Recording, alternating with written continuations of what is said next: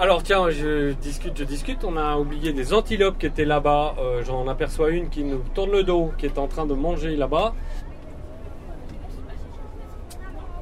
Ensuite, ensuite à gauche, nous avons donc des girafes. On en a trois ici à Thoiry qui sont trois mâles d'ailleurs. Elles sont en train de se de se déplacer les girafes. Qu'est-ce que vous pouvez observer? Ah oui, ça c'est intéressant par contre. Alors, qu'est-ce que tu as vu? Les deux pattes, elles, elles marchent en même temps. Enfin, elles en même temps. Voilà, euh, ouais, plus précisément alors. La patte d'avant et de derrière, elles elles partent Les partent du même côté, elles partent. Elles Voilà, tout à fait. La girafe, lorsqu'elle se déplace, contrairement aux autres animaux, eh bien, elle se déplace avec les deux pattes du même côté. C'est-à-dire qu'elle va avancer la patte avant gauche et en même temps, elle va avancer la patte arrière gauche.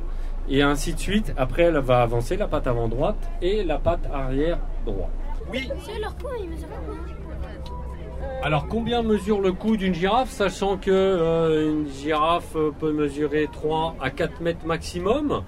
Euh, Je sais pas, j'ai jamais mesuré. 1 mètre 50 à 2 mètres, j'imagine, à peu près?